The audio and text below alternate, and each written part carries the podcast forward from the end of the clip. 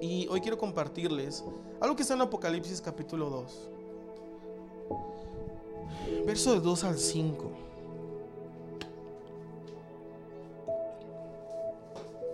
Dice así.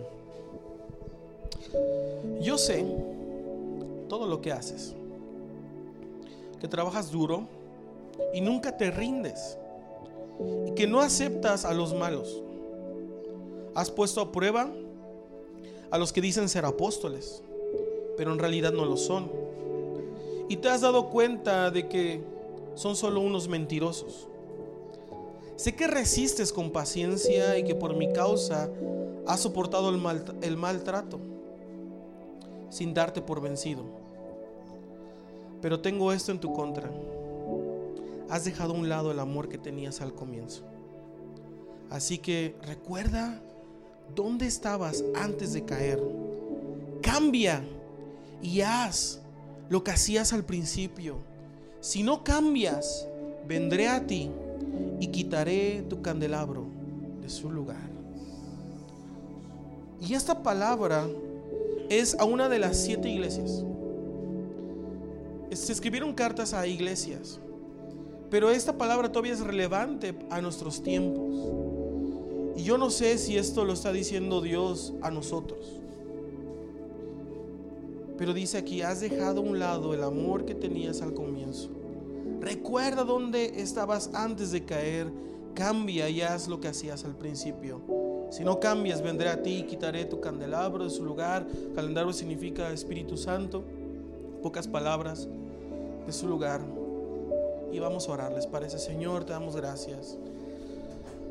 Porque hoy tienes una palabra muy puntual para nosotros. Me has hablado toda la semana. Y lo que has depositado en mi corazón, quiero impartirlo, quiero soltarlo el día de hoy. Háblanos, incomódanos si es necesario, confróntanos. Que es una palabra que penetre lo más profundo de nuestro ser. Que pueda despertar algo en nuestras vidas y podamos reaccionar, Espíritu Santo. En el nombre de Jesús. Amén. Amén. ¿Cuántos alguna vez han dejado o han perdido algo? ¿Cuántos de los que están aquí han dejado o han perdido algo? Yo me acuerdo de, de una situación, de hecho mi mamá no sabe la primera vez que lo va a saber. Mi esposa sí lo sabe. Una vez que fui eh, a un centro comercial, bueno, a un mall que se llama Veranda estaba en Cuernavaca. Recién lo habían abierto, creo, y tuvimos un desayuno con mi pastor, José Alfredo, junto con el pastor Seth y, Alan. Yo fui en, la moto y hay tres, en el estacionamiento hay tres plantas. Yo dejé mi moto en la primera. Ya subo, desayunamos con el apóstol, hablamos de unos temas, bien contentos, la la la. Ya cuando vamos a pagar, me acordé de mis llaves, de la moto. dije, no puede ser. Y me acordé que las dejé pegadas en la moto. Y me entró un frío, de esos que te entran por acá. Ya llevaba casi dos horas ahí. Yo dije la torre. Y había gente, había un montón de motos pagué como loco lo que me tocaba, me despedí rápido de todos y salí corriendo. Y ya se imaginan todos los pensamientos. Y si no, no encuentro mi moto, ¿qué voy a hacer? ¿Y ahora qué onda? Me van a regañar. ¿Por qué se me olvidaron mis llaves? ¿Por qué las dejé? Ay, pero soy un descuidado. Y voy bajando como loco, como loco. Y de lejos veo la moto y yo, como cuando te entra el aire de nuevo. Y voy cerquita, me voy acercando y no veo las llaves. ¿Y ahora? Y empiezo a buscar las llaves y veo una notita ahí. Olvidaste tus llaves. Ven por ellas a tal negocio. Ay, ya, respiré. Yo dije, espero que no se, ya subiendo otra vez los tres pisos, espero que no se ponga broncudo o algo, va a querer que le pague la moto completa. Ya subí, gracias a Dios, fue un chavo, fue muy buena onda y me dijo, no, pues vi tus llaves, sabes que él también venía en moto. las vi, las traje porque se pueden llevar tu moto y, y me las dio completitas. Bueno, primero me hizo mi examen, que como eran mis llaves, estuvo bien, ¿no? Que mi, dije, tengo una llave así, así, así, así. Ok, sí, son tuyas. Ay, se me, se me, me regresó la vida, ¿no? Y, tal vez tú has dejado algo, has perdido algo y has, has tenido ese sentimiento, eh, ese pánico, ese miedo, ese estrés. Yo quiero hablarte de un personaje llamado David. Muchos saben quién es David. Sabemos que fue un rey. Después del rey Saúl, él reinó, David. Conocemos mucho de David porque en la Biblia a muy pocos hombres Dios les dijo, tú eres conforme a mi corazón. Y él fue uno de ellos. Que le dijo, tú eres un hombre conforme a mi corazón. Y David tuvo muchos momentos complicados, difíciles, muchos momentos muy bonitos. Pero quiero que nos enfoquemos en los momentos más difíciles, más complicados, más feos. Yo quiero que hoy analicemos cuál fue el peor momento de David de todos, ¿cuál creen que fue el peor? No lo digan. ¿Cuál creen que fue el peor momento de David? Vamos a analizarlo, vamos a estudiarlo. Porque tuvo momentos muy feos. Tal vez fue cuando Saúl lo persiguió a muerte. Recuerden que por varios días, incluso años, Saúl lo persiguió a muerte a David. Tuvo que dejar familia, su comodidad, imagínate no dormir hasta en paz porque te están persiguiendo. Correr, esconderte. Fue un momento feo, pero no fue el peor. O cuando tuvo que fingir que era un loco para que no lo mataran. ¿Se acordarán que hubo una historia donde se hizo loco para que no lo mataran? Pero no fue el peor. O cuando los amalecitas los sitiaron secuestraron a sus mujeres, sus siervos y todos sus bienes. ¿Te imaginas tú un día que te quitaran todo? Hasta tu mujer. Qué feo. Pero no fue el peor momento. O tal vez fue cuando su hijo lo traicionó. Quería su reinado. Incluso su propio hijo lo quería matar. ¿Te imaginas que tu propio hijo te desea la muerte te quiere matar y lo está, está haciendo todo lo posible para hablar, habla mal de ti, mueve la gente en contra tuya y te quiere matar? ¿Su hijo? No, pero no fue el peor momento. No. Su peor momento fue cuando pecó. El peor momento de David fue cuando pecó y ese fue el año de la sequía para él. Debes saber que el peor tiempo para tu familia, para nuestra generación, para tu vida, no es la enfermedad, no es la muerte, no es la aflicción ni el tormento. El peor momento es cuando Dios calla. Ese es el peor momento. Cuando Dios calla, cuando hay un silencio de parte de Dios a causa del pecado. Pues cuando Él calla, no son buenas noticias. Y, David lo describe en la palabra de Dios. Salmo 32, 3 al 5 dice, todos los días que seguía orando, sin confesar mis pecados, me debilitaba cada vez más, Dios mío, tú hacías mi vida cada día más difícil. Llegué a ser como tierra que se seca en verano. Entonces decidí confesarte todos mis pecados. No escondí ninguna de mis culpas. Decidí confesarte mis errores, Señor. Y tú perdonaste todas mis culpas. Dice que mientras Él ocultaba, mientras Él no se arrepentía, Él sentía que se secaba. Él sentía que se moría en vida porque Dios había callado. Pero también dice en el Salmo 51, 11 al 12. Esto me pega y me impacta. Dice, no me alejes de ti, ni me quites tu Santo Espíritu. Hazme sentir de nuevo la alegría de tu salvación. Que me sostenga tu espíritu que me guía. ¿Saben qué es lo que más le preocupaba a David? Era perderlo a él. Porque si lo perdía él, lo perdía todo. Dice Dios, sí, la regué. Cometí un error. Pero no quites de mí tu Santo Espíritu. No lo hagas, no lo hagas, no lo hagas. Yo sé que es lo peor que me puede suceder. David sabía que si Dios apartaba su espíritu, él ya no tendría esperanza.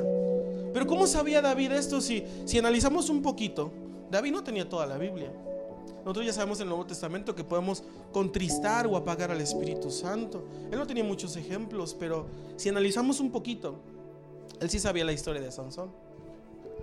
Dice la Biblia que Sansón, cuando venía el Espíritu Santo, descendía sobre él, tenía una fuerza sobrenatural.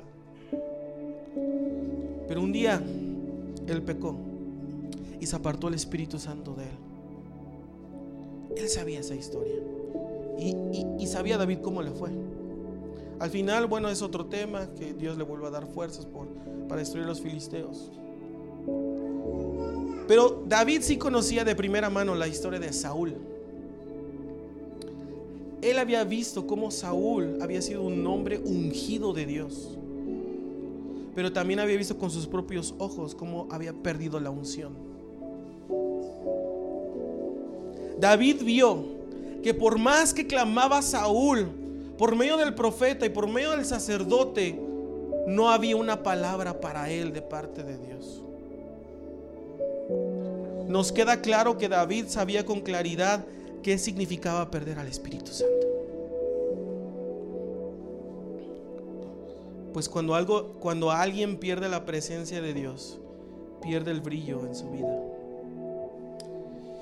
Y cuando les compartí acerca de los buscadores de Dios, les compartí algo del avivamiento en Azusa. Cuando tengas tiempo, búscalo en YouTube o hay libros incluso. Avivamiento Azusa. Les conté algunas cosas, pero no todo, porque pasaron muchas cosas. Yo quiero compartirte dos cosas que pasaron en ese avivamiento, porque es uno de los más grandes en los últimos 100 años. Y una de las cosas que sucedieron durante este avivamiento, en una casita donde oraban, dicen algunos que los bomberos iban a esa casa. Los bomberos. ¿Sabes por qué? Porque veían que de la casa salió una llama y veían que del cielo bajaba otra llama. Por eso iban los bomberos. Pero también dentro de ese avivamiento dicen, y eso está escrito en libros, que a veces en esa casa o en ese lugar, porque luego estaban en un granero, entraba una nube densa y los niños jugaban con la nube mientras sus papás adoraban a Dios. Una, nube, recuerden que vimos acerca de la nube, recuerden que también, eh, bueno, eso después lo voy a ver una prédica del Espíritu Santo, de cómo también tipifica la nube el Espíritu Santo, así como la paloma, el agua, el fuego, etc. Pero ¿qué pasó con esos momentos increíbles que imagínate los bomberos veían que una llama salía y una llama bajaba?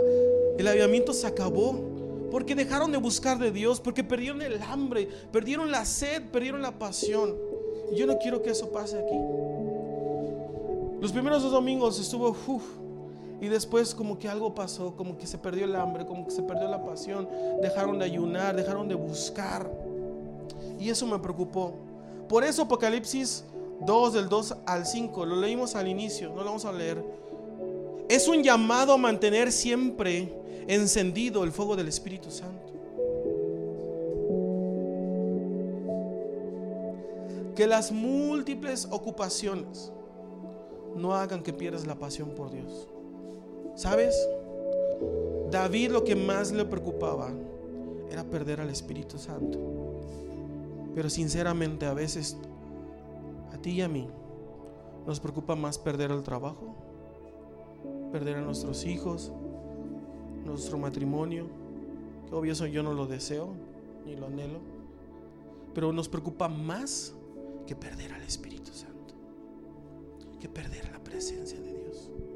A veces tienes ya un buen trabajo, un buen matrimonio, buenos hijos o, o buen dinero, pero no te has dado cuenta, Dios ya cayó su voz en tu vida. Y por eso a veces nos va como nos va.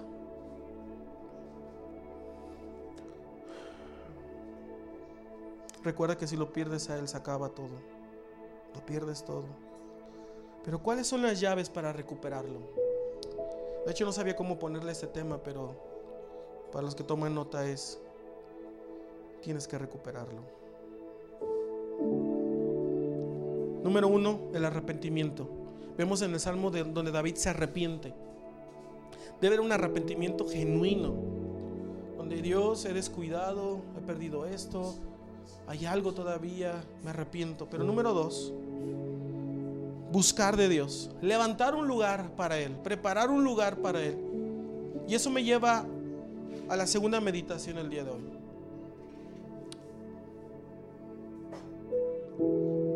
Y quiero llevarte con una frase de Smith Wigglesworth. Un poquito difícil. Él ya partió con el Señor, eh, pero él es considerado como el apóstol de la fe. Después les compartiré más de él. Tiene unas historias increíbles como resucitaba a los muertos. Obvio, Dios lo usaba, era el Espíritu Santo quien lo resucitaba, pero fue considerado como el apóstol de la fe. Y él dijo esto, me encanta.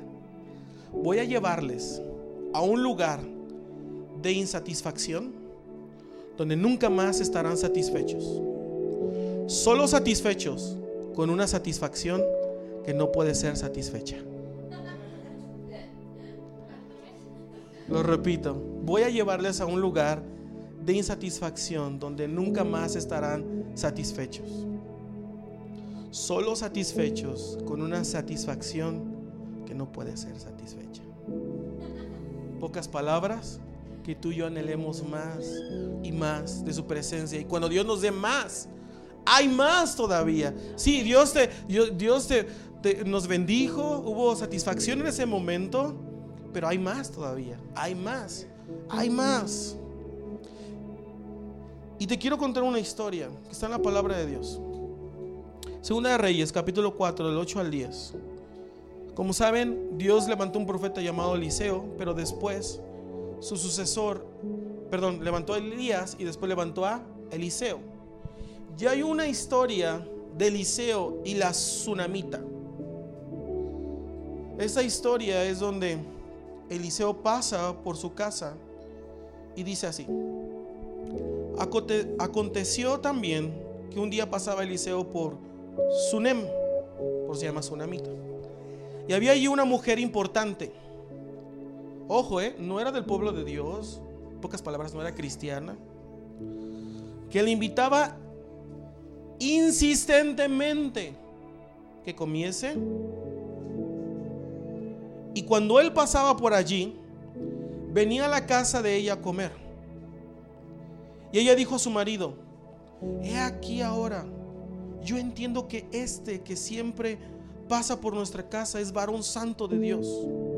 Yo te ruego que hagamos un pequeño aposento de paredes y pongamos allí cama, mesa, silla y candelero para que cuando Él viniera a nosotros, se quede en Él. Esa expresión, se quede, ráyala en tu Biblia. Entonces dice este pasaje que pasaba el profeta Eliseo, un hombre de Dios, y ella insistía que se quedara en su casa. Pero no solo eso, después de que comía, tomaba su agüita, se iba para administrar a otro lado ella abrió los ojos y dijo a su marido, ¿por qué no le hacemos un aposento? ¿Por qué no le hacemos un cuarto, una recámara? Para que él se quede. No solo pase de visita, se quede. Y esta palabra, se quede, esta expresión, se quede, en el original significa que vuelva. Significa que se desvíe y vuelva. Significa causar que vuelva. Esta mujer, lo que ella quería era hacer una habitación al profeta para causar que él volviera y se quedara. tú y yo debemos causar que el Espíritu Santo vuelva. Y no solo vuelva, se quede. Amén. Pero esa expresión, para entender un poquito más, también la encontramos en la historia de José el Soñador. Se acordarán que José, un niño, bueno, de muy pequeño, tuvo sueños, sus hermanos lo vendieron, su papá lo dio por muerto. José, eh, después de que lo vendieron, llegó a Potifar, de Potifar a la cárcel, de la cárcel llegó a ser el segundo hombre más importante de todo Egipto. Hubo una hambruna tan grande que su familia fue afectada y su familia por buscar alimento, ellos sabían que en Egipto había alimento. Así que los hermanos de José fueron a Egipto. José los ve, sabe que son sus hermanos, sus hermanos no saben que es José. Entonces pasa algo. Él mete una copa en una de las bolsas de sus hermanos, lo descubren y les dice, hey, no pueden regresar. Y pasa esto, vamos a leerlo. Génesis 42, 19 al 20. Si sois hombres honrados, quede preso en la casa de vuestra cárcel uno de vuestros hermanos. Y vosotros id y llevad el alimento para el hambre de vuestra casa. Pero pero traigan a vuestro hermano menor y serán verificadas vuestras palabras y no moriréis. Y ellos lo hicieron así. Porque dijeron, tenemos un hermano menor. Era el hermano menor de José. Entonces él provoca todo esto, hace todo este show, toda esta novela, para provocar que sus hermanos volvieran con su hermano. Él provocó, él causó que regresaran, que volvieran. Fue exactamente lo que hizo la tsunamita. Ella sabía que si hacía ese aposento para el profeta, él, iba él se iba a sentir obligado a ir y a quedarse allí. Estaba provocando que volviera el profeta. Pero hay otra historia. La historia de Jairo. Lo vemos en Marcos capítulo 5, del 21 al 24. Pasando otra vez Jesús en una barca a la otra orilla, se reunió alrededor de él una gran multitud y él estaba junto al mar. Y vino uno de los principales de la sinagoga, llamado Jairo. Luego, y luego le vio, se postró a sus pies y le rogaba mucho, diciendo, mi hija está agonizando. Ven y pon las manos sobre ella para que sea salva y vivirá. Fue pues con él y le seguía una gran multitud y la apretaban. Si tú lees toda la historia, Jesús, él iba a otro lado, iba a otro rumbo. Pero dice que Jairo dobló rodillas, se postró y le rogaba, Jesús sana a mi hija. Fue tanto su ruego, fue tanto su clamor que provocó, que provocó que Jesús se desviara de su camino, fuera a su casa y resucitara a su hija. ¿Te imaginas tal vez Jesús viene por acá? Pero escucha a hombres y mujeres de Betel que están postrados, buscando de Dios, clamando por Él. Y dice, ah caray, yo iba para allá. Pero ellos están provocando que vaya y los visite. Ellos quieren que yo vaya, pues voy a ir. Entonces Él iba para un rumbo, pero provocamos que Él viniera, que Él volviera. Si tú y yo hacemos un aposento para Él, vamos a provocar que cuando Él pase se quiera quedar. Cuando lo buscas, lo estás invitando a venir. Segundo libro de Reyes 4:16 dice, y él le dijo, el año que viene, por este tiempo, abrazarás un hijo. Y ella dijo, no, Señor mío, varón de Dios, no hagas burla de tu sierva. Después de que le preparó un lugar al siervo de Dios y provocara que fuera y se quedara, Eliseo dijo, después leen toda la historia completa, Eliseo dijo, qué bien le haré a esta mujer. Ella me da comida calientita, una cama calientita, me da agua fresca, me atiende bien, me quedo aquí dos, tres días, descanso. ¿Qué bien te puedo hacer? La mujer no pidió nada, pero un siervo de Eliseo dijo, ella siempre ha querido un hijo. Siempre ha querido un hijo. Dijo Eliseo, eso. Se acerca a la, a mujer y le dice, de aquí a un año vas a abrazar un hijo. Dice, no, no, o sea, no te burles de mí. ¿Saben por qué? Porque era un sueño muerto. Era un sueño que ya había sepultado. Y Dios puso eso en mi corazón. Que hay muchos de ustedes que por muchas cosas que pasaron, ustedes tenían sueños en su adolescencia, en su juventud, sueños de Dios. Pero ahora parecieran que están sepultados y ya ni te acuerdas.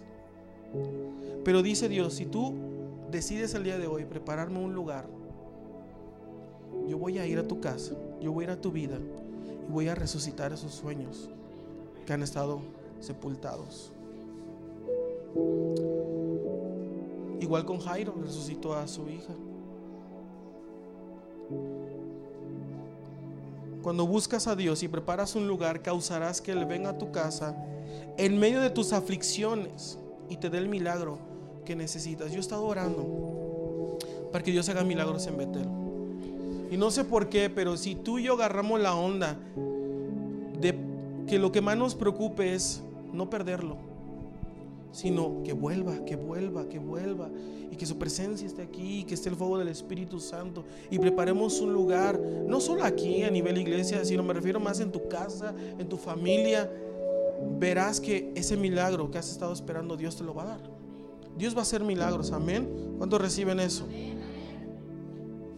Ahora cuando hablamos de preparar un lugar, un aposento, no me refiero a un lugar físico, que si lo haces, padrísimo. Me refiero al tiempo que pasas en su presencia. ¿Cuánto tiempo pasas leyendo la palabra de Dios? ¿Cuánto tiempo pasas en tu devocional con Dios, orando, buscando de Dios ahí en tu casa o en donde estés rentando, donde quiera que, vayas? Me sorprendió. El papá de un pastor misionero, es misionero, y dijo que desde que él conoció a Jesús en su juventud, él hizo, creo que una promesa con Dios. Y ya está grande el, el- Señor, ya está grande. Dice que en toda su vida solo ha faltado tres veces a su lugar íntimo con Dios. Tres días. Y tú y yo a veces en esa semana faltamos esos tres días. Nos echamos vacaciones. No, no meditamos en su palabra, no tenemos pasión por, por orar. A veces decimos, ay, orar. Eso a mí no. Y pues no sé qué vas a hacer en el cielo. Te vas a aburrir. Qué feo que no quieras hablar con tu papá. Recuerden que la mayor recompensa en el cielo no es el cielo, es la persona que está allá. Es Jesús, es el Padre.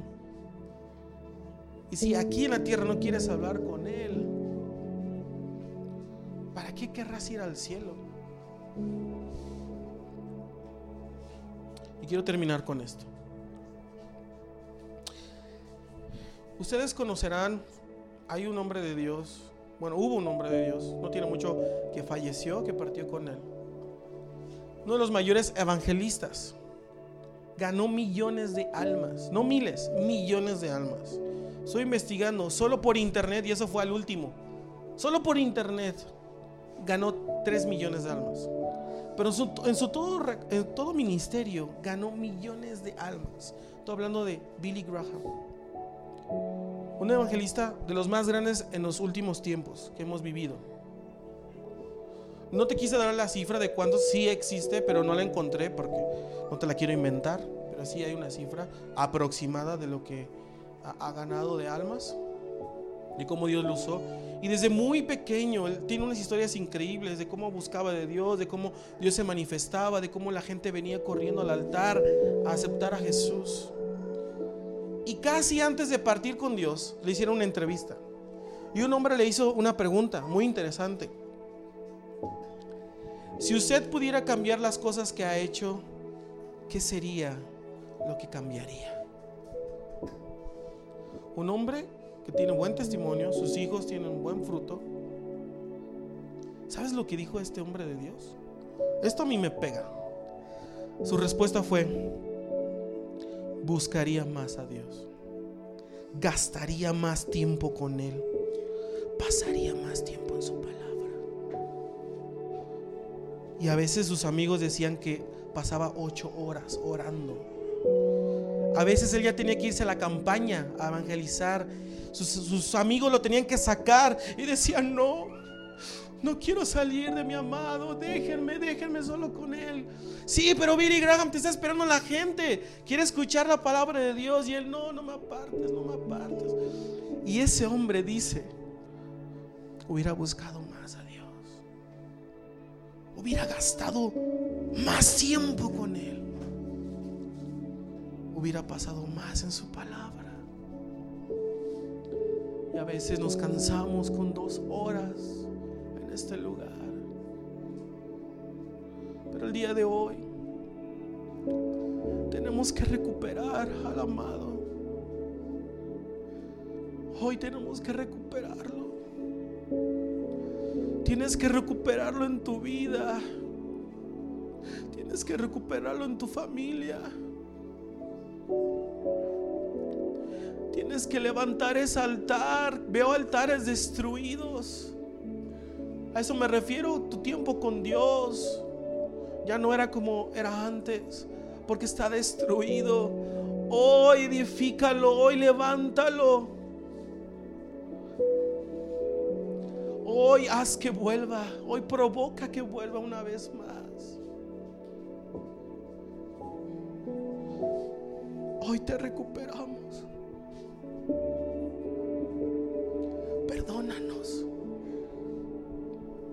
Perdónanos. Si lo que más nos ha importado es perder otras cosas. A veces nos importa perder sueño.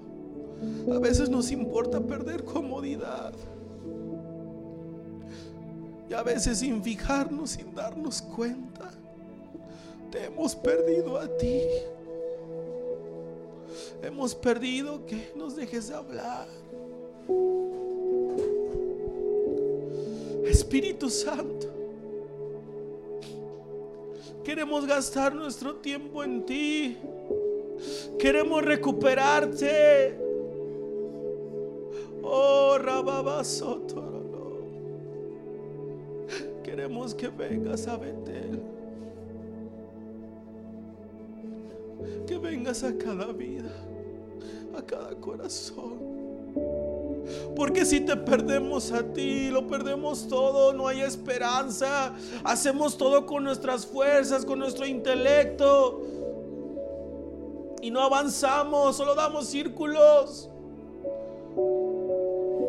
Como hombres de Dios sabían lo importante, que no querían avanzar ni un paso si tú no estabas. Y a veces nosotros, avanzamos y avanzamos y tú no estás. Perdónanos. Perdónanos. Perdónanos. Hoy te recuperamos. Hoy te buscamos. Vamos, búscalo. Búscalo, búscalo, búscalo.